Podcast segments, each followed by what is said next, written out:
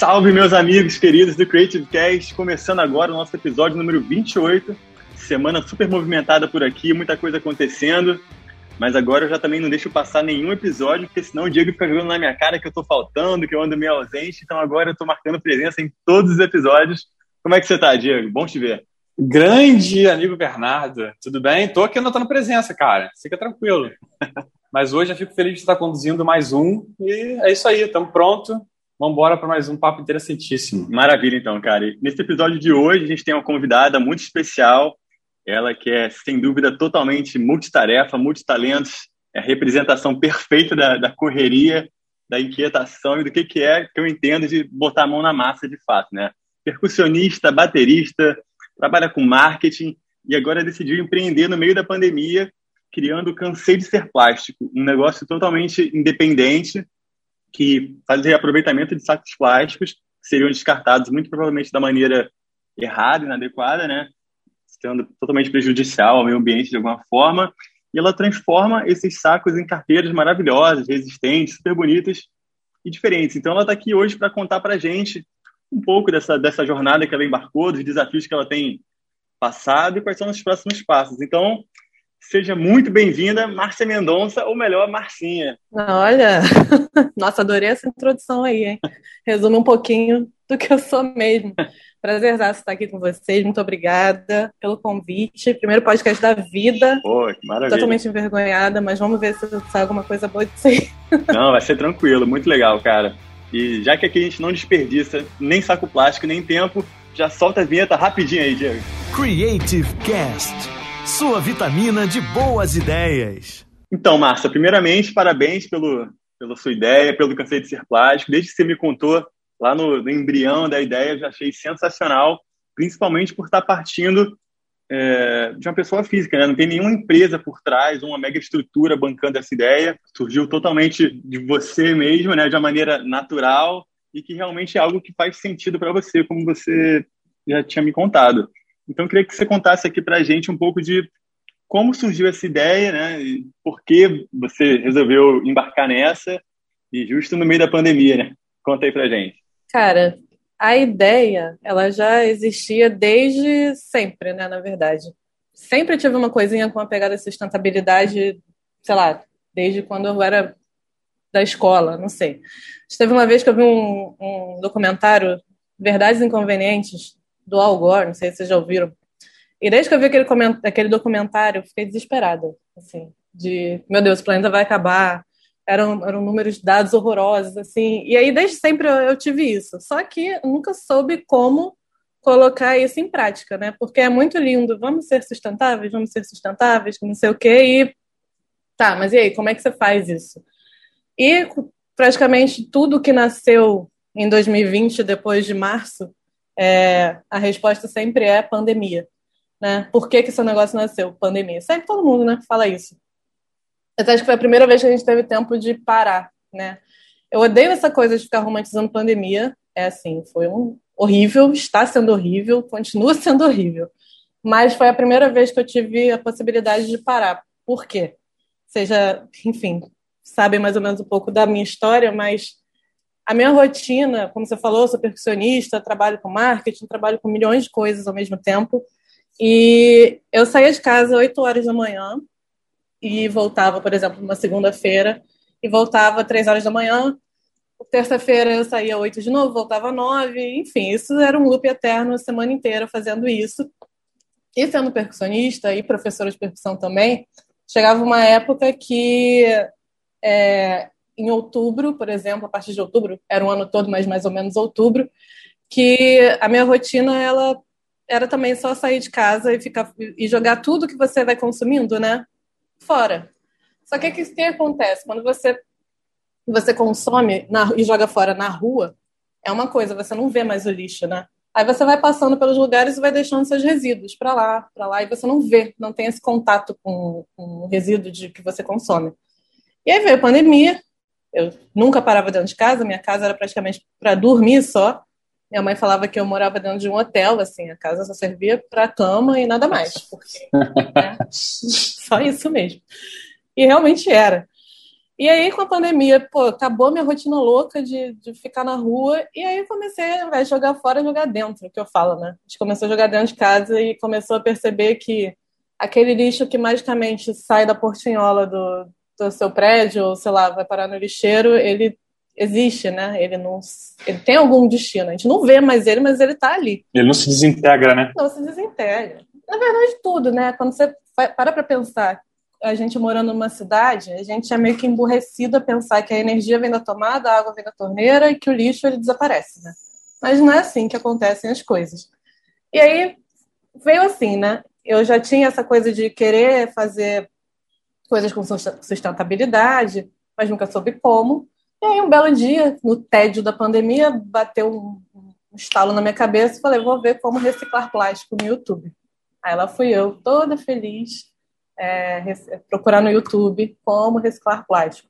Aí eu tinha começado a pensar é, primeiro com embalagens plásticas de tipo de produtos de limpeza, essas coisas mais duras. Aí o primeiro vídeo que eu vi eram dois, parte 1 um e parte 2. Aí a parte 1 um, o cara falava assim: ah, é super fácil, você vai pegar seu lixo, vai pegar, cortar bonitinho, você tem um forninho em casa? Super serve seu forninho elétrico. Você vai botar lá dentro, vai fazer umas etapas e ele vai virar um tijolinho. Ai, que lindo, virou um tijolinho. Poxa, que fácil, maravilhoso. Aí o vídeo 2 era. Estilo Ana Maria, Ana Maria Braga, né? Aquela que já pega pronta o soufflé e fala assim, viu? Exatamente isso aqui. Esse aqui é muito simples. E aí, o vídeo 2 era corta a cena para ele dentro de uma marcenaria mega profissional. ah, agora você vai pegar um uma serra aqui para você cortar o negócio, não sei o que. Eu falei, cara, é, meu sonho acabou. Fiquei triste, já estava lá toda feliz, lá com meus 10 minutos perdidos de vida, mas, né? Eu falei, ah, não, isso aqui não vai dar certo porque eu não tenho nenhum desses materiais. E aí, deixei aquela ideia ali encostada de lado, fiquei meio bolada, né? Falei, ah, não vou conseguir fazer nada. Até que um dia eu olhei para saco plástico e falei, gente, será que sacola plástica dá para fazer? E aí ela fui no YouTube de novo, procurei. E aí já existe há muito tempo já pessoas que fazem é, a técnica chama fusão de sacolas plásticas, né? Que é você pega, vai cortando juntando uma na outra, você aquece, elas fundem e viram um material super resistente. E aí isso já existe há muitos anos. Já vi um vídeo de 2004, hoje está em 2021, essa parada já é bem antiga. Só que nunca vi uma coisa muito bem feitinha, assim, falei, pô, dá para testar isso aqui. Aí fui testar. Quando eu fui testar, eu queria ter o primeiro, assim, e moldurar num quadro, sabe? Ficou ridículo. Ficou assim, eu olhei e falei, meu Deus, sério, não, não é possível. E por que, e uma pergunta curiosa aqui, por que o plástico foi escolhido? Cara, porque o plástico é o maior representante do toda essa questão da sustentabilidade, do, da questão do, do, problema ambiental, né? O plástico, cara, ele, se você for parar para pensar, que aí eu comecei a estudar um pouco e ler um pouco sobre isso, primeiro plástico sintético ele foi criado em 1907. A gente está em 2021. O plástico ele demora mais ou menos uns 400 anos para ele se decompor, não que ele vai sair do meio ambiente, ele nunca sai do meio ambiente. Então, se em 1907 criaram o primeiro plástico, significa que em 2021 o primeiro plástico que foi criado no mundo está aqui entre nós. Nossa senhora. E que a gente vai morrer e a gente vai reencarnar e a gente vai morrer de novo, para quem acredita nisso, né? E reencarnar de novo, e morrer de novo, e reencarnar de novo, e o plástico ainda vai estar aí. E aí você fica pensando, meu Deus do céu. Então, assim, por que o plástico, né? Porque ele realmente é o maior representante disso tudo. Você, pode entrar em questões que todo tipo de produção em, em grande escala, ela é prejudicial para o ambiente. Isso é real. Você, aí que entra uma grande questão de tipo, ah, vamos usar agora ecobags, né? Em substituição à sacola plástica. Mas se você, cada vez que você for no mercado, você comprar uma ecobag, o negócio já não é mais sustentável, entendeu? Ele já está lá de novo produzindo lixo. Então a questão é parar de produzir, não é parar de produzir em escala, é consumir menos, né? É. Ao invés de ter 200 sacolas plásticas em casa, agora eu tenho 20 ecobags. 20 ecobags ou 40 ecobags. Eu fui contar as ecobags da minha casa e fiquei assustada. Eu falei, gente, é... Tem muita aqui também. Muita. É, tem até um estudo é, da. Na verdade, não é nem um estudo, né? É uma iniciativa que eu li numa matéria na, na Fast Company, que a Target, a Walmart e outras redes americanas, grandes redes, né? Elas estão com uma iniciativa chamada Beyond the Bag, que é para tentar justamente diminuir um pouco essa, essa quantidade de lixo gerado por sacolas plásticas, porque eles têm os dados, tipo assim, Sim. que o americano, os americanos né, jogam 100 bilhões de sacolas plásticas por ano fora, cara. Isso é absurdo. Nossa. Então, assim, aí é, cara, é um número que não dá nem para entender. Ainda mais quando você deu esse exemplo claro, né? Tangibilizou claro que, assim, cara, o plástico não é, não é, é biodegradável, não é, não, não se, não se decompõe na natureza com essa facilidade, ao ponto do primeiro plástico ainda estar tá aqui entre nós, vivendo. Uhum. E ninguém pensa nisso, né? Exatamente, que é legal, acho que para exemplificar um pouco isso, eles começaram a pensar em algumas ideias, tipo, de gamificar a utilização de ecobags. Então, a cada a mesma ecobag, se você passar pelo caixa, ele lê o QR Code e você ganha meio que uma pontuação. Uhum. Só que tem que ser a mesma, justamente para você também não transformar. Tipo, ah, você substitui então todas as sacolas plásticas por ecobags. Além de serviço de assinatura de, de, de, sacolas é, eco, que eu acho isso engraçado, né? A gente não pensa nisso como um, como um serviço também, em vez de ser um, um produto que você compra e leva para casa. Sim, sacolas de papel hiper resistente. Isso, é, isso eu acho muito legal. Mas demorou muito tempo, né, cara? Está assim, demorando muito tempo para que a gente se debruce em cima disso e, e, cobre só 50 centavos por uma sacola plástica, por exemplo. Na verdade, não porque é muito recente, né? Se você for parar para pensar que 1907 começou esse boom todo, só tem cento e poucos anos, né?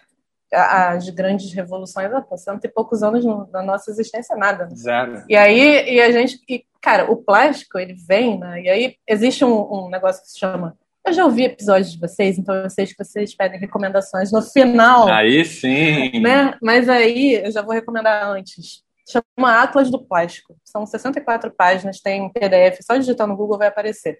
E aí eles contam, um, um, botam milhares de dados assim assustadores sobre o plástico. E, ao mesmo tempo que ele é uma benção, ele é uma praga. Porque o plástico, cara, antigamente, como é que as pessoas elas consumiam no mercado? Era a granel, né? Você ia lá e comprava as coisas a granel. A farmácia, antigamente, o cara contava os comprimidos para você. Não tinha essa de vir já embalado num negocinho. Então, tudo era um pouco mais difícil, né? As pessoas tinham mais tempo para viver, né? Só que aí veio o plástico, o plástico sintético, né? Que foi esse que produzido em 1907. E ele facilitou, sim, muito a vida. Se a gente consegue usar um computador do jeito que a gente usa, o smartphone, cara, as, os cabos, tudo. O plástico realmente ele é, é, muito benéfico porque ele é flexível, porque ele consegue transportar coisas e, e não ser, e não passar água, é impermeável. Ele tem sim seus grandes benefícios, mas ao mesmo tempo que ele tem os benefícios, ele engana a natureza porque ele não se degrada. Só que para gente, com essa, essa a vida capitalista que a gente leva, né, a, conveniência de a gente ter tudo à disposição numa prateleira de supermercado. Pô, a gente precisa comprar tudo embalado? Não precisa, né? Mas tá ali, né? A indústria fornece pra gente desse jeito, a gente acha que escolhe coisas, na verdade não escolhe, né? Elas só estão ali, a gente escolhe o que tem. Né? Então, a conveniência, tudo isso foi fazendo que, poxa, vamos, vamos. E esse fato de a gente não ver o lixo para onde ele vai, nem nada, é, além do fato da gente também não ver de verdade, porque assim, eu acho que a gente, como a gente ser humano, né, a gente tem os sentidos. E a gente é muito é, movido ao que a gente vê, ao que a gente toca, ao que a gente cheira, tudo, né? Se a gente não. Chega, eu chego para você e falo, cara, é, tem, as praias são poluídas por plástico. Você vê na praia de Ipanema, aqui pertinho da gente, montanhas de lixo? Não vê, né?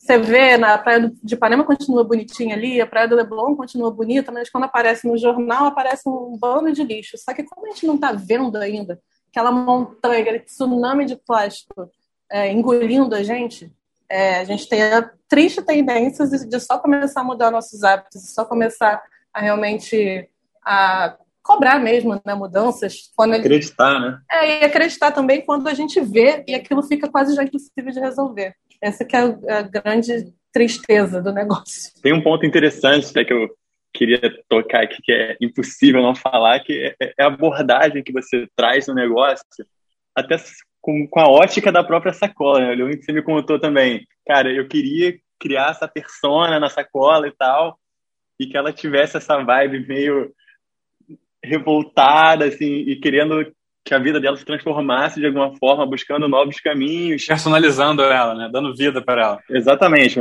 Sim, para tentar tangibilizar. Sim. Você acha que a, a história da, da Sassá, da sacola, no caso, ela se reinventa e ela conversa com a sua história também em alguns pontos, assim? Olha, boa pergunta, hein? É um pouco disso mesmo. É, é ela, ela, ela representa um pouco do que eu sou, assim.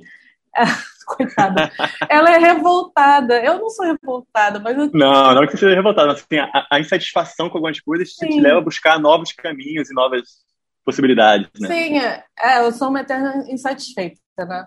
A minha mãe fica desesperada, porque é, eu já fiz arquitetura, já saí da arquitetura e, cara, pô, coitada, ela pagou a escola para minha vida toda, pagou cursinho. Quando eu cheguei no segundo ano de faculdade, eu falei, não quero mais. Realmente. Eu gostei, mas não trabalhei e não gostei. Aí veio a música no meio, né? E ela jurou para mim que era que eu ia sair por causa da música, porque ela, ah, ela quer virar música, ela quer largar faculdade, coitada. E assim, tem problema nenhum viver de música, inclusive eu acho maravilhoso, só que infelizmente a gente mora no Brasil, né? E a arte aqui é nada valorizada. E aí, para ela, o maior medo era que eu largasse a faculdade. Enfim, aí entrei para administração. Aí, na administração, eu me, me entendi, me achei um pouco, mas aí eu me entendi que eu não sou uma pessoa de escritório, sabe? Eu não sou uma pessoa que funciona nove horas por dia sentada numa cadeira, num lugar, cumprindo rotina. Se tem rotina, me desmotiva, cara. Assim, eu, eu, sempre gosto de viver nessa inquietude, sabe? Sei lá, é exatamente isso. Ah, coitada, essa só sou eu mesmo. Acabei de me, me achar aqui. Obrigada pela terapia, tá Graça. Então, seu pseudônimo, é, né? Aparentemente. Acabei de ganhar essa terapia aqui, cara. Descobrindo o mundo aqui que eu sou. É, isso mesmo sou eu mesma. E aí, Márcia, a gente fala muito no, nos processos criativos, em geral, de ter um momento que muitos chamam de ócio criativo, que é aquele momento que você para um pouco é, da loucura do dia a dia e tem aquele tempo que você não faz nada, que normalmente brotam daí é, algumas valorosas ideias. Né? A gente sempre fala daquela coisa clichê de ah, a ideia veio quando eu estava tomando banho, veio quando eu estava brincando com meu filho, etc. Você acha que a pandemia e essa, por, por conta de você ser percussionista, você estar sempre em movimento, te trouxe pouco para dentro de casa. É, isso fez você é, enxergar esse problema com outros olhos, assim? É, no momento que você fala que o lixo realmente, e eu concordo com você, ele parece que desaparece, né? Quando você bota ele, e se você mora em condomínio, você bota naquele, naquela caçambinha de andar, por exemplo, tem muito condomínio, cara, o problema Sim, teoricamente já não é mais seu. Exatamente. E aí você põe, você põe isso é, é, como responsabilidade de pessoas que talvez dentro desse processo todo tenham um menor nível de instrução. Uhum. Né? Você está falando de, pô, de um zelador, de um porteiro, é, você está falando de um, de um empregado é, do, do, que trabalha na sua casa. E aí você, às vezes, terceiriza essa decisão que é importante para isso. Então, assim, voltando à primeira pergunta, é você acha que a pandemia te fez aguçar esse olhar? Com certeza. Assim, foi a primeira. Eu, eu como eu falei para você, eu não parava em casa. Então, assim, o tempo que eu tinha para observar coisas é nulo, sabe? Assim, praticamente nenhum. Tem gente que consegue, eu não conseguia, porque estava saindo do, do trabalho, andando para outro trabalho, depois eu parava num bar tomar cerveja, voltava um pouco alterada, bêbada, e aí deitava e dormia. E acordava de novo e ia esse looping, sabe? Você não tem tempo para observar, se perceber, nada. Aquilo estava ali desde sempre, sabe? Não nasceu do nada. Não vou te dizer que bateu assim, aquilo de da maçã caiu na minha cabeça, nossa, nasceu. Sempre esteve ali. O incômodo que sempre existiu. Como eu te falei, desde criança eu sou um pouco voltada nisso. Na arquitetura eu buscava um pouco, sempre gostava de construções sustentáveis, na administração sempre procurei esse tipo de coisa. Sempre fui meio bolada de olhar algumas coisas e pensar, nossa, meu Deus, mas por que, que é assim? Aí tá, mas aí passava o negócio, tinha que fazer um negócio e, e sabe, é, sumia. E aí, como eu parei, quando eu parei, realmente eu percebi e eu acho que sim, o, o ócio criativo, cara, foi totalmente materializado com a pandemia, porque se não fosse essa pausa, eu acho que talvez teria demorado muito mais para Sassá nascer. Para ter nascido ou nunca. A Sassá nunca nasceria, talvez. Acho que foi minha filhinha de pandemia. muito bom, cara, muito bom. Eu acho que muita gente teve esse, esse período agora para repensar, como a gente já falou aqui em alguns episódios, resgatar algumas ideias que estavam às vezes engavetadas ou estavam para nascer e não vinham por falta de tempo, falta de oportunidade, né? Então, querendo ou não, como você falou, a pandemia teve sim seu lado, dentro do possível, positivo, para que a gente pudesse repensar tudo isso. Até de observação, né, cara? Observação, de, de, de estudo, dedicação. Coisas que a própria Márcia falou, né? Tem coisas que estão passando na, na, sua frente todos os dias e você não vê. E de repente você tem aquele tempo para você poder olhar aquilo ali e falar assim, cara, será que é assim?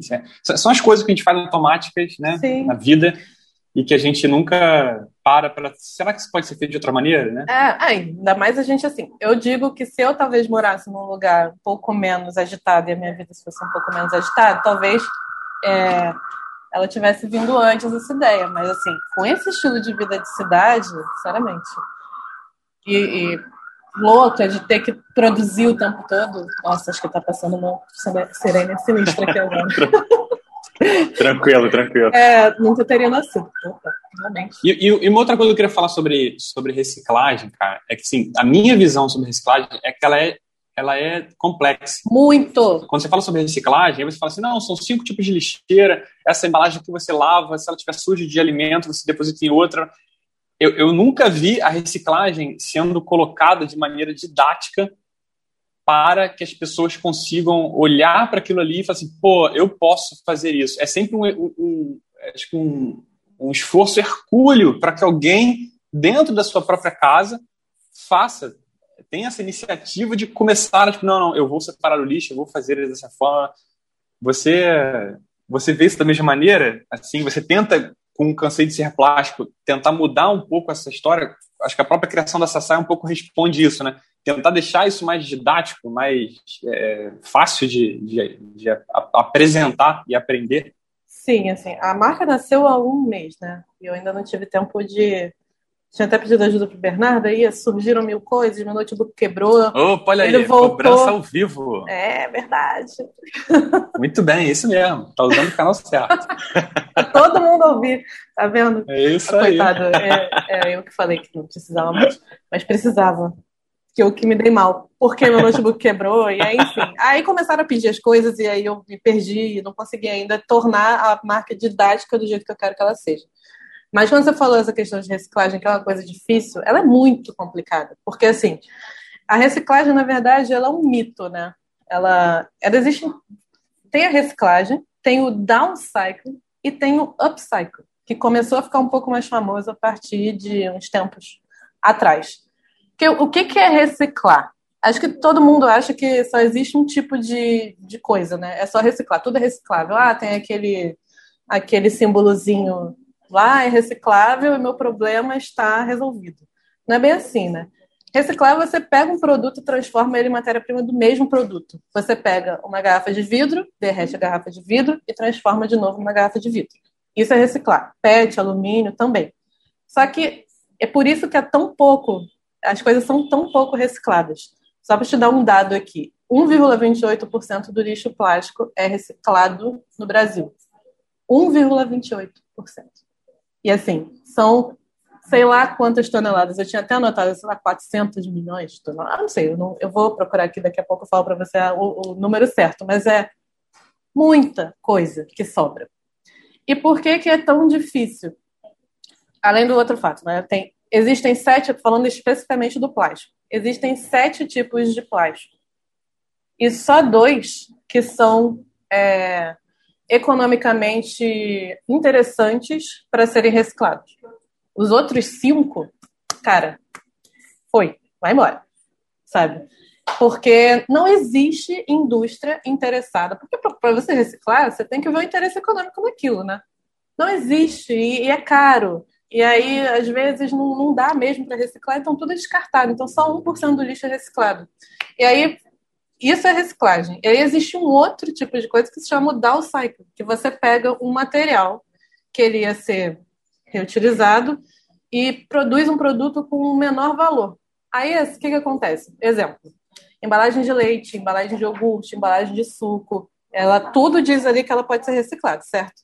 E aí, só que ela não pode, pela Anvisa, a Anvisa diz que ela não pode ser transformada de novo numa embalagem de alimento. E aí, o que, que ela se transforma? Em mesa, cadeira, lixeira, legal. Isso tudo feito de resíduo plástico. Qual que é o problema? Na hora de você fazer essa transformação desse produto, você gasta energia pra caramba. e ainda acrescenta produtos químicos.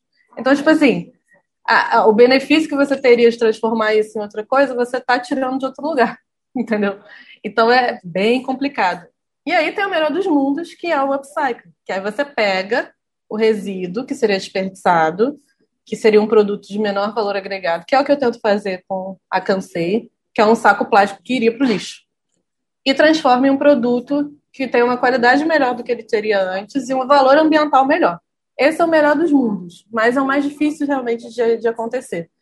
Então, aí quando você fala, ah, reciclagem realmente é difícil e tal, botaram na nossa frente cinco cores de lixeira e você fica lá desesperado, meu Deus, será que isso aqui é metal sujo, eu posso jogar? Não posso. Aí agora coloca. Eu nunca vi ninguém acertar de primeira isso, cara. Todo, Todo mundo. mundo é. Não, eu digo, e eu digo até no shopping, cara. No shopping, às vezes, são, por exemplo, no shopping corriqueiro, todo mundo tá lá, são duas lixeiras. Aí tem orgânicos e recicláveis. Aí você tem lá.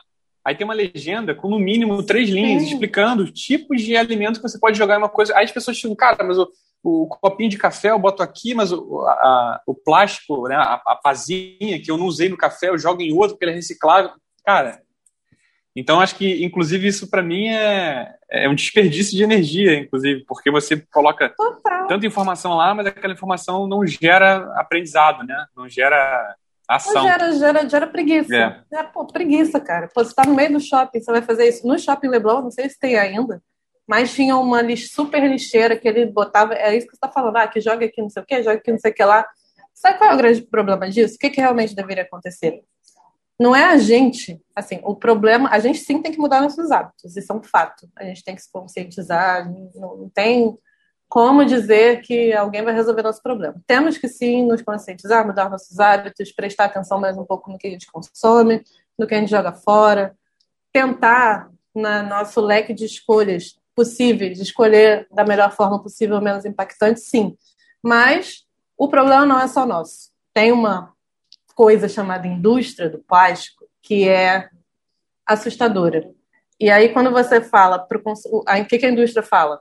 Consumidor, você que é o vilão do negócio. Você que consome plástico. Eu não tenho nada a ver com isso. Poxa, por que, que você está pegando sacola de plástico no mercado, cara? Pô, para com isso, né? Pelo amor de Deus. Só que qual é o, o problema? Até 2025 eles estão pensando em aumentar a produção de plástico no mundo. Aí você faz o quê? Sabe? Não tem como. É, é, são várias, várias é, pontas nesse, nossa coisa. A gente precisa se conscientizar, a indústria ela precisa criar produtos. Não agora a indústria do plástico. Eu estou pensando assim, por exemplo, é, eu como produtor de um produto, se eu não penso no design dessa embalagem que ela pode ser re, reutilizada depois, facilitar esse processo, né? Tipo, cria uma embalagem que você já possa, no final das contas, reciclar ou transformar ela em outra coisa mais fácil. E é engraçado, Márcia, você tocar nesse ponto, porque assim, não é de hoje que a gente vê uma porrada de empresa aí tentando se afirmar como sustentável, mas só porque, sei lá, se envolve em uma prática ou outra ali de fachada, sei lá, ah, eu uso papel reciclado da minha empresa, mas tá cagando para todo o resto, sabe? Umas coisas, assim, primárias ali que você, você poderia estar tá fazendo, a galera tá cagando, mas porque usa um papel reciclado já se não, somos sustentáveis, somos não sei o que, sabe? Então, assim, é, é, é, um trabalho muito maior, tipo isso que você acabou de falar agora, não só das empresas, mas até das pessoas, né? Que a gente vê muita gente hoje em dia se afirmando, ah, não, eu, eu sou preocupado com o meio ambiente, eu faço tal coisa, sabe? E, cara, é uma coisa tão superficial, sabe? Acho que o passo tem que ser dado lá para trás, realmente, a partir do consumo, né? E até de como está sendo produzido, como você falou. Então, assim, é, é um trabalho longo, árduo, mas cada vez mais a gente tem que martelar isso aí para que cada vez menos tenha plástico e tenha todo esse, esse caos que está sendo gerado. É, o plástico não vai acabar, cara, mas a gente, a gente, tem, que, tem que realmente criar novas maneiras para que ele seja reutilizado de uma forma melhor e não seja descartado, porque o grande problema dele é ser descartado. Assim, eu tô tentando tirar eles do descarte, sabe? Fazendo que as pessoas. Eu cansei de ser plástico, na verdade, é cansei de ser plástico descartável. Eu queria criar, mas aí ia ficar ridículo o nome da marca, né? Porque continua sendo plástico, né? Continua sendo plástico, mas agora ele tem um, fim útil, né?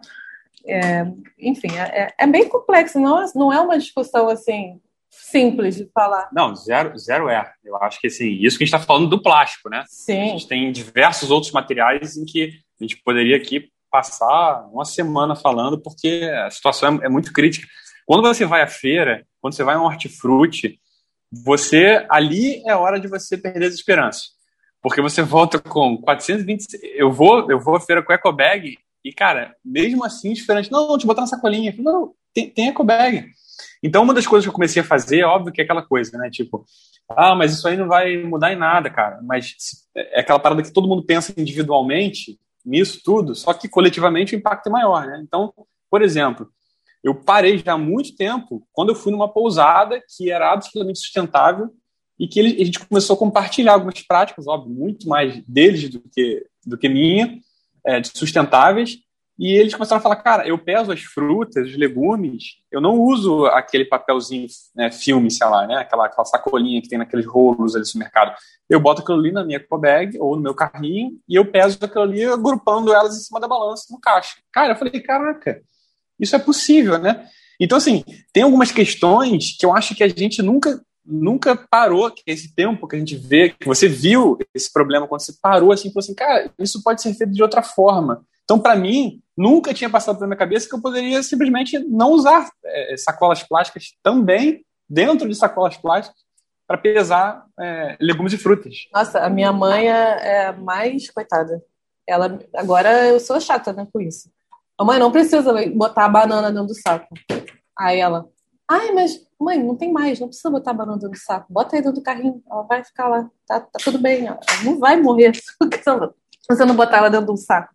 E aí, cara, é, é, a guerra. Eu, ela bota no saco, eu tiro do saco. Ela bota no saco, eu tiro do saco. Só que agora, o saco é minha matéria-prima, né? É isso. Mas eu também tenho que ficar me segurando, pra não ficar. Porque a gente fala assim, ah, eu compro o saco pra você. Eu falei, cara, não faz sentido. Eu preciso do saco que já iria realmente pro lixo né? Não, não, faz sentido nenhum. É isso aí. Mas, mas é, cara, é, são coisas que você vai fazendo automático, você não percebe, você nunca parou para pensar. E como é que você consegue matéria-prima? Essa foi, foi, foi, interessante.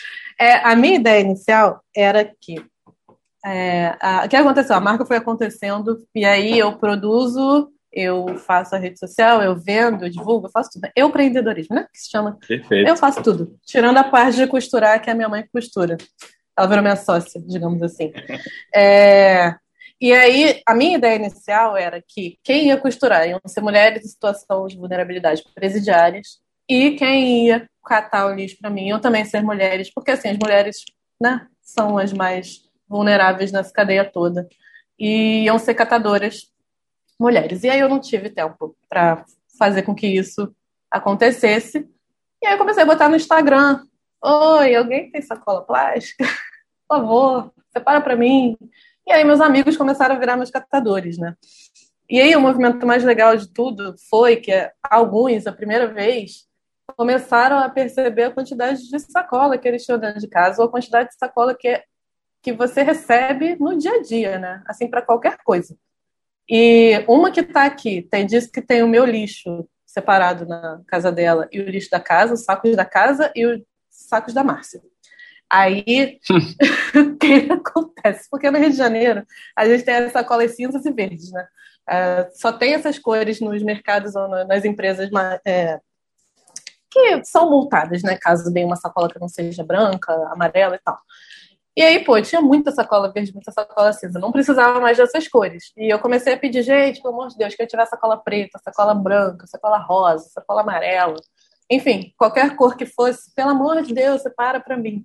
E aí hoje, quando eu recebo, ontem me aparece no WhatsApp uma foto com uma mão e um saco. Achei uma sacola linda! A outra que comprou um papel higiênico verde porque achou lindo, maravilhoso. E aí meus amigos são meus catadores agora. E aí eles acumulam e começaram, o movimento legal foi eles, come, eles começaram a se perceber a produção de lixo, sabe? E aí o melhor movimento foi tipo assim, cara, você não precisa comprar de mim, mas só a sementinha que já plantou aí nessa cabeça. É isso, cara. Eu tô deixando todo mundo maluco, sabe? Tô deixando todo mundo doido. Quanta gente doida, coitada. Tudo separando plástico pra mim. Muito maneiro, muito maneiro. Não, essa, essa é a parte mais legal de você conseguir fazer com que o processo todo seja mais interessante que o produto final, assim. No caso do seu, no caso do seu livro, não, não quero nem que você compre isso. Sim. Eu só quero que você entenda e esteja consciente do, da quantidade de lixo que você gera. Isso é, é impagável, né? Isso é, isso é muito bom. É, ao invés de eu chegar, não vai chegar para você e falar dados e dados e dados e dados e dados, assim, sabe? Aterrorizantes, que realmente, pô, cara, se você começa a ler. Você fala assim, veja a tua volta. É só olhar, só observa. Cata uns plásticos aí para você ver. Você vai ficar assustado. E o que, que é produzido? Fiquei, fiquei curioso. O que, que é produzido de produto final na Cansei? Eu comecei com carteira. Na verdade, eu comecei, é, comecei com uma carteirinha dupla, assim, cabia dois cartões. Aí um amigo meu mandou uma foto da carteira dele e falou: consegue fazer um desse modelo? Eu falei, ah, acho que consigo. Aí eu fui lá e comecei com carteira. Aí uma outra já me pediu bolsa, aí um outro já me pediu case de notebook, outro me pediu um porta-óculos, outro me pediu não sei o que, cara. Posso dar uma sugestão? Ah, lá. Vou dar uma sugestão, hein, Marcos? Bag de prata, hein? Começa a pensar nisso. Um bag, bag pra prata de bateria, hein? Putz! Nossa, soltou um palavrão aqui agora. será, que, será que rola? Não, é porque eu me vi aqui agora, assim, que meu case de bateria tá ridículo. Meu case do Banga tá, tá ridículo. E é impermeável. Aí, tá ó, vendo? pronto. Vou criar case Solon. Pronto. É, tem até aqueles modelos de, de carteira. Cara, por um acaso tem uma aqui, óbvio, quem tá ouvindo a gente não vai ver, mas são aquelas carteiras de Tyvek, né? Que é tipo um material ah, hiper sei. Resistente, que não leva cola, uma dobradura. Acho que também. Sim, cara, dá pra fazer. Acho que era uma solução. Mas, sinceramente, eu não sei nem da onde surgiu o Tyvek. Então, eu não posso nem. Eu nunca ouvi falar.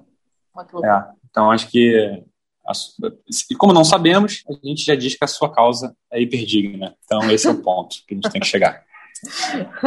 e, e, e, quais são, e quais são os próximos passos assim, que você imagina, Marcinha? Eu sei que você já está começando a pensar em mais possibilidades de produto. Você está saindo da produção de casa, está procurando um lugar agora, a coisa está não cabe mais ganhando forma naturalmente, né? Você está aumentando essa cadeia de pessoas também, como você falou, as pessoas naturalmente estão comprando a causa, estão se envolvendo. O que que você imagina assim daqui para frente, daqui a alguns anos, para cansei de ser plásticas? Ai, ó, tô imaginando aqui na minha cabeça já.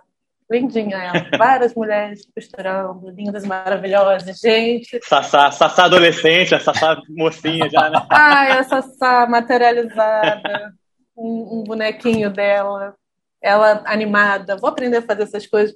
Cara, quanto mais saco eu conseguir tirar desse planeta, assim, vai ser a melhor coisa. Mas eu, eu, eu me achei assim, acho que a gente fica falando de propósito, né? Ai, que você faça propósito nesse mundo, que não sei o quê. Eu sempre fiquei muito incomodada de.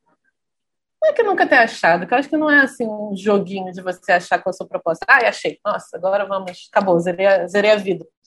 Mas sabe que é uma coisa que, pô, dá um tesão do caralho, sabe? Pelo amor de Deus. É bom, bom a beça. Então, assim, daqui a um tempo eu me vejo fazendo só isso. Sinceramente quem estiver me ouvindo aí onde eu trabalho, é, realmente eu quero fazer só isso da minha vida. É, trabalhar com isso e, e, tentar disseminar e educar mais, né? De maneira, da maneira mais leve possível, porque eu acho que como eu já sei aonde que a gente tem que tem que cortar, a gente tem que cortar a produção, a gente tem que fazer mil coisas que são muito intangíveis.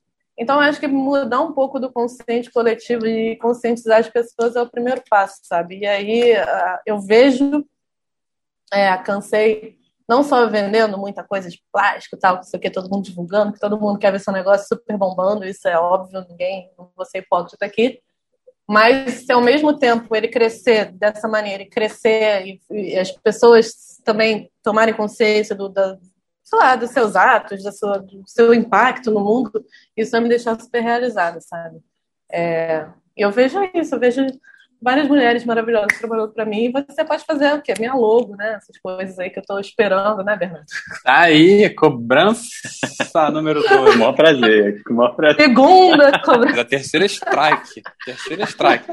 Mas eu acho, mas eu acho, Márcio, que o mais legal, assim, o mais bonito dessa história toda em negócios de impacto, e aí eu digo até impacto social, e a gente pode falar de impacto ambiental também, é você, assim, foi o que você falou, você conseguir transmitir essa consciência para as pessoas, que eu acho que você, você transmitiu, não sei nem se foi uma se foi algo proposital, não. se foi ou não. Acho que foi sem querer. Não faz a menor diferença, mas isso te assim, a meu ver, ele te deu um insight super precioso. Assim, caraca, eu só eu botar as pessoas numa função é, X, que no caso era para me dar sacolas, que eu já consegui botar elas conscientes do, da quantidade. A sementinha ali, né? É, da quantidade de lixo que isso gera. Uma coisa tão banal, né? Uma É. coisa tão banal assim. Junte plástico. É, eu recebi uma mensagem no Instagram de uma menina que eu nem conheço, que seguiu, que seguiu a, a marca, não sei nem porquê. Aí ela mandou uma mensagem que eu tinha colocado, ah, preciso de sacolas brancas, alguém, pelo amor de Deus, procurado, sacolas brancas. Aí ela mandou assim, ah, eu tenho algumas sacolinhas aqui. Aí passou uma hora, aí ela mandou a carinha chorando. Márcia, eu, oi, é, contei 65 sacolas plásticas. Nossa, eu nem sabia que tinha tanto saco plástico. Meu Deus, eu achei que era só algumas. Eu falei, é, né? É ruim, né? Esquisito, né? Você- A primeira vez. Isso que eu pedi a branca, tá? Ela falou. É isso que eu contei as brancas, porque se tivesse as outras cores, você, sei lá, você imagina, 100 sacolas plásticas acumuladas aí na tua casa, vezes 7 bilhões de pessoas no planeta. Pelo amor de Deus. Sei lá quantas que tem, nove. Não, a figura, a, a figura do puxa-saco, ela, ela é, assim, presente, sei lá, vamos, vamos arriscar aqui que 80% da casa de todo brasileiro, cara. Então, é isso para mim é o sinal de que Sim, sim, é, é, um, é um hiper desafio. É um desafio bom de enfrentar, assim. total. A minha mãe, ela tem uma mania de. Eu já até falei com ela, né? O puxa-saco na casa dela tá sempre lotado. Ela tem a mania de achar que sempre a sacola do, do supermercado vai estourar. Então, qualquer coisa que ela, que ela compre, ela bota duas sacolas. Nossa. falei, hum, Manda é, pra eu- mim, manda pra mim. Não, é isso aí. É, é, falei, cara, não tem necessidade. Não, Não, peraí. Tem um caos maravilhoso que, que quando eu comprei uma eco bag, é, não vou nem dizer qual estabelecimento, porque quem sabe, né, vai vir a patrocinar a gente daqui a pouco e a gente entenda que eles mudaram, que realmente mudaram. É, que eu comprei uma eco bag. E aí ele botou a eco bag dentro de uma sacola plástica. e aí, cara, não, o ponto todo é o seguinte, é é muito esse automático. É Então, assim, da mesma maneira. É, da mesma maneira que eu, que eu tive um estalo quando eu ouvi falando assim, cara, você não precisa usar o plásticozinho filme lá, aquele fininho, para você botar seus legumes e pesar. Era o pensamento que tinha no, no ensacador ali, né? Ou, não, na verdade era até a própria pessoa da, da, da própria caixa. Que, cara, é tão automático que, pum, nem se ligou que aquilo ali é justamente para evitar esse, esse, esse movimento, que normalmente vem em uma, duas sacolas. Na época nem era cobrado sacola, mas enfim. E aí, uma- pergunta de curiosidade, eu sei que é uma coisa ainda que pode estar, pode estar distante, mas você pensa em migrar para algum outro subproduto da indústria do- dos rejeitos maléficos? Cara, não, não sei. Eu fiz outro dia, eu peguei uma, uma caixa de uma empresa que eu também não vou falar o nome, porque não está me patrocinando, eu compro muitas roupas dela, inclusive. É, Olha aí. e era de uma caixa de papelão e eu transformei num. Tá vendo? Esse negócio sempre existiu. Cara, esse podcast está sendo uma boa sessão de terapia. É, Opa, olha porque eu tô aqui me achando no mundo. É, eu transformei ele num. Como é que fala, meu Deus? Suporte de notebook. E é- era uma caixa de papelão. E eu olhei e falei, gente, será que esse negócio dá pra fazer suporte de notebook? Dá. Você corta assim, três cortezinhos, colou, pronto, virou um suporte de notebook. Não sei ainda se, se vou migrar para outra coisa. É, sei nem ainda, não consegui nem estruturar essa primeira. Eu sou um pouco desfocada, então vamos focar um pouco, um pouco nisso, mas Pode ser, o, pode ser o marido da Sassá, né? Eu cansei de ser papelão. vocês foi papelão. adorei, adorei. Mas é, cara, tem muita coisa para ser. O papelão também é um, é um problema, se você for pensar em 2020 com o delivery, com. Delivery não, o e-commerce, né? Com as compras que você faz, tudo vem numa caixa de papelão, um saco também. E, e aí, para onde esse papelão vai? Papel também é um problema. É isso aí. Não é. Também tem esse grande problema, não é só o plástico. Era o que eu estava falando, não é só pelo fato desse, do plástico ter essa grande representação de ter 400 anos para se decompor. É tudo que é em larga escala. E porque tem também o bioplástico. Vocês já ouviram falar, né? O plástico biodegradável, que conta uma historinha bonitinha para vocês. Só que aí o plástico é produzido é feito de cana. Só que como é que a cana é produzida? Em monocultura. Aí a monocultura, o que, que ela gera? Pobreza de solo, escassez de água, deserto, extinção de espécies, mil coisas. E aí você está produzindo uma embalagem sustentável e está estragando o solo e tirando comida das pessoas. E aí? Ou seja, tudo que é em larga escala, tudo que é em excesso, cara, assim, é um problema. É. Não, aí a gente pode ir para a indústria de alimentos, tem aquele velho. É, aquele velho conceito que fala que. Roupa, né? É um absurdo. O alimento. É, também. Que, que o azeite em altas temperaturas ele vira um óleo muito pior. E é muito. Isso é um lobby da indústria de soja também, querendo vender os seus óleos para evitar o consumo de azeite, que é bem mais. E aí eu tive até a oportunidade de conversar com um azeitólogo que desmentiu isso tudo. Cara, maravilhoso. Mas, enfim, ah, isso é mentira? É, mentira. Porque. É mentira. Ai, gra... que bom. Porque ele fala que para o azeite chegar no nível que eles plantam, né? Plantam, que eu digo metaforicamente, né? Na cabeça das pessoas, que aquilo ali é, é algo bizarro, você teria que fundir a panela Porra. pela temperatura, entendeu? Então, isso não, não rola, não existe. Menor, e essa credibilidade, ele, inclusive, ele, ele estuda cara, eu esqueci o nome dele, Marcelo alguma coisa. Ele, inclusive, ele, ele era azeitólogo do, trabalhava no Senac. Muito legal, assim, conversar, porque essa história também, são aquelas histórias que são contadas pra gente, assim como a da sacola plástica, etc., que a gente vai repetindo os padrões. Isso chama lobby. Até o momento você olha e fala assim, pô, é, até o momento você olha e fala assim, pô, por que eu preciso fazer isso? E já é uma luta tão desigual, né, cara? Você tem, você tem essa super larga escala de um lado, e ao mesmo tempo pessoas tentando fazer, às vezes, quase um trabalho artesanal uhum. para tentar jogar contra. Então, assim, haja, haja conscientização, vida longa é. pro, pro cansei. Ai, tomara. Isso aí.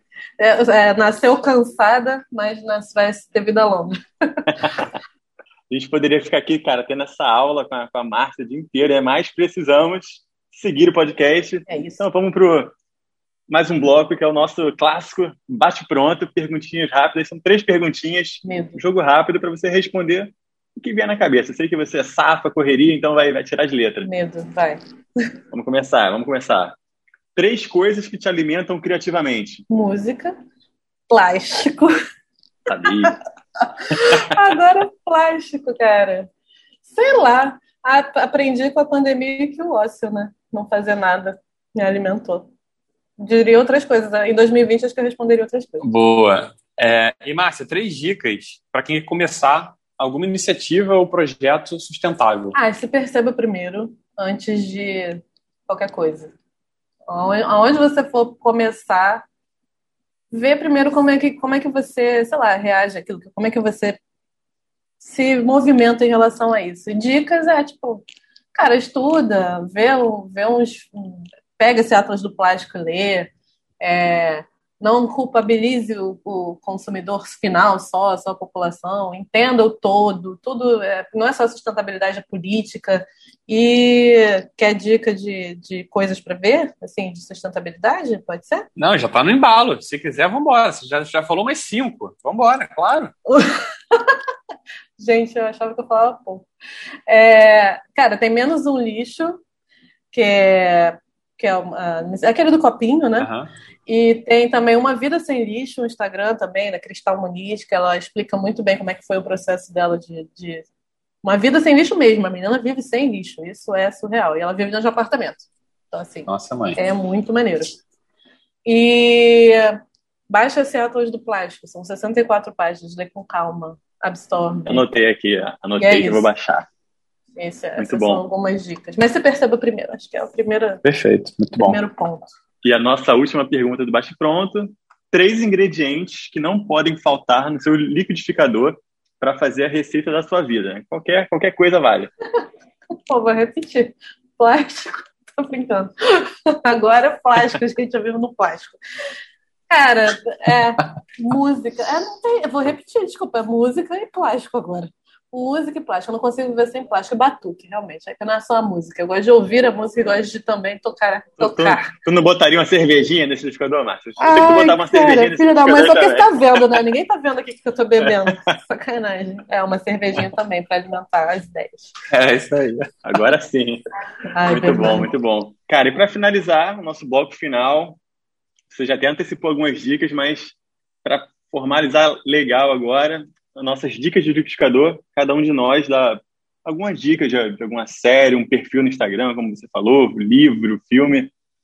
E começar hoje com o Diego. O que, que você trouxe para a gente aí, Diego, hoje de, de dica? Olha, cara, eu trouxe é, um livro bem legal que eu já li, já tem, já tem bastante tempo e eu acho que vale a pena ler novamente. até porque eu vi que ele mudou até de título, que é O que é meu é seu. É da. Deve ser assim, né? Rachel Botsman e Roe Rogers. É um livro de 2011. Quem gosta de minhas pronúncias é o, é o Claudinho. Então, um abraço apertado para ele aí. É, e, que, e que mudou para o que é meu é cada vez mais seu. Então, ela, o, o, livro fala sobre consumo colaborativo de uma maneira geral é, e fala, tipo assim, toca em três pilares que acho que interessam a todo mundo, né? Como é que você consegue economizar dinheiro, tempo e espaço para que você viva é, uma comunidade, vive em comunidade. Vive, na verdade, nós todos vivemos em comunidade, né? Então, o livro, de alguma forma, ele te ajuda a, a visualizar, enxergar esse todo, assim como a, como a Marcia falou, e entender que certas coisas são completos desperdícios de tempo, espaço e dinheiro. Então, para mencionar um exemplo, ele fala que o americano médio, durante a vida toda, usa uma furadeira durante 13 minutos. Então, assim, qual, qual, qual é o nexo, né? qual é a lógica de você ter uma furadeira, né? Então, fa fala muito com o post que a gente botou a semana, as melhores coisas da vida não são coisas, é, de um movimento que é, é, mais acesso do que posse, né? Então, os serviços todos desmaterializados aí que a gente está vendo, iFood, Uber, Netflix, que não, não, não possuem nada, é muito também fruto desse movimento. Mas eu acho que é um movimento que precisa vir muito de pessoas e menos, não, não, não menos de empresas, mas é, eu acho que mais genuíno, né? Para que as pessoas consigam contra, contra-atacar de forma justa tudo isso está sendo, tá sendo jogado aí contra a gente. Então, essa é minha dica, que é meu, é seu, um livro bem legal para ler. Nossa, adorei. Uma dica, gostei, cara. Você, Marcinha, quer dar mais alguma dica? Quer falar mais alguma coisa? Mandar um abraço para alguém? Ai, um abraço para as minhas duas amigas para aqui, que estão do meu lado, minhas fornecedoras de plástico, amo muito. Obrigada, gente. Me sentindo aqui na. Ai, ai. Não, mas acho que o único que eu não falei foi um documentário da Netflix que chama Desserviço ao Consumidor. Tem alguns episódios, tem um episódio que fala sobre o mito da reciclagem. Pô, que legal. Que ali mostra claramente o porquê do mito da reciclagem, tipo, e mostra como a China era tratada como o lixo do mundo. Em 2018 eles fecharam a porta para os resíduos plásticos do mundo e virou caos. É, é muito bom. Eu acho que assim, acho que foi o único que eu não falei e depois pesquisa esse Atlas do Plástico pela quarta milésima vez que eu falei, porque, porque vale muito a pena de ler. Legal. Não, esse Atlas do Plástico vai merecer um, um post, cara, vai merecer um carrossel maravilhoso. Cara, é assim, vale mesmo. Espetacular. muito maneiro, cara. Obrigado pela dica, muito bom. Ótimas dicas. Cara, a, a minha dica é de um, um negócio social, assim como o cansei de ser plástico, que um negócio que eu conheci lá atrás, tem mais de 10 anos já, conheci na época da faculdade, que é a Rede Asta, né? Que eles desenvolvem artesãs e, e empreendedoras. Eles pegam essas possíveis mulheres que talvez não tivessem essa, essa dimensão, né, de, de, da ampliação do, da, de como chegar em outras pessoas, elas amplificam essa, essa capacidade delas, elas treinam, dão todo o suporte e eles utilizam também resíduos e materiais que seriam descartados de maneira inadequada. Então eles são, eles se, se nomeiam de inclusivos tanto para quem faz quanto para quem compra. Assim, é, é, bem legal. Vale dar uma olhada depois no site, no perfil deles, Rede Asta. Muito bom. Qualquer coisa, né, Bernardo? Vocês podem, vão poder conferir isso na próxima terça-feira, que é quando saem as dicas de liquidificador no nosso Instagram arroba o CreativeCast, só para dar o serviço aqui, né?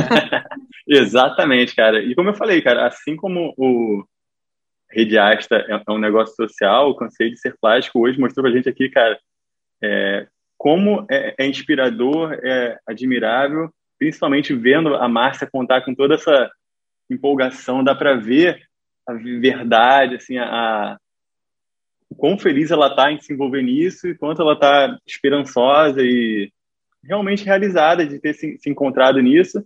E a gente fica feliz de você ter compartilhado sua história aqui com a gente. Obrigado por ter cedido esse, esse tempinho para falar com a gente. Ah, muito obrigada a vocês. Foi uma baita aula, diversas dicas super legais. E espero que você tenha curtido também esse papo. E muito obrigado, Marcinha. Foi uma honra receber você aqui no nosso episódio 28. Espero que você tenha curtido. Eba. Muito obrigada, adorei. Adorei, vou cobrar pela terceira vez, tô brincando, tá? Tô zoando. Pode cobrar, pode cobrar. Mas adorei muito, foi o primeiro podcast da vida, acho que acho que foi bom, gostei. Quero mais, quero mais. Pô, foi maravilhoso, foi maravilhoso. Diegão, considerações finais, fala aí. Que bom, cara. Que bom, obrigado. Pô, obrigado, obrigado pela essa aula aí, foi muito bom a gente conseguir quebrar alguns certos padrões que a gente já tem na cabeça, achando que é a única solução, enquanto tem muita coisa diferente, muita gente engajada em, em muita coisa boa que a gente está deixando passar e acho que vale muito a pena conhecer. Obrigado, Márcia, mais uma vez, por, por ter cedido esse tempo para falar para gente, com a gente, com nossos ouvintes, por ter dado essa aula sobre reciclagem de plástico. E vamos absorver todas as 64 páginas do Atlas do Plástico. Coitado. É, e convidamos os nossos ouvintes a fazer o mesmo. Então, é isso aí. Obrigado. Se você tiver sacola plástica, me dá. que ela nem pedi. É, e quem tiver sacola plástica, por favor, hein? Acho que vocês dois podiam começar a juntar plástico. Certamente, Aí, certamente. Perfeito. Tá ótimo. E sigam, a, e sigam o Café de Ser Plástico, né? Ah, é, também. Sigam no Instagram. Chega. E Cansamos de ser plástico. aproveitem as carteiras maravilhosas que ela tá fazendo, porque estão ficando lindas. É isso, galera. Muito obrigado. Até semana que vem. Valeu. Valeu! Creative Cast, a sua vitamina de boas ideias.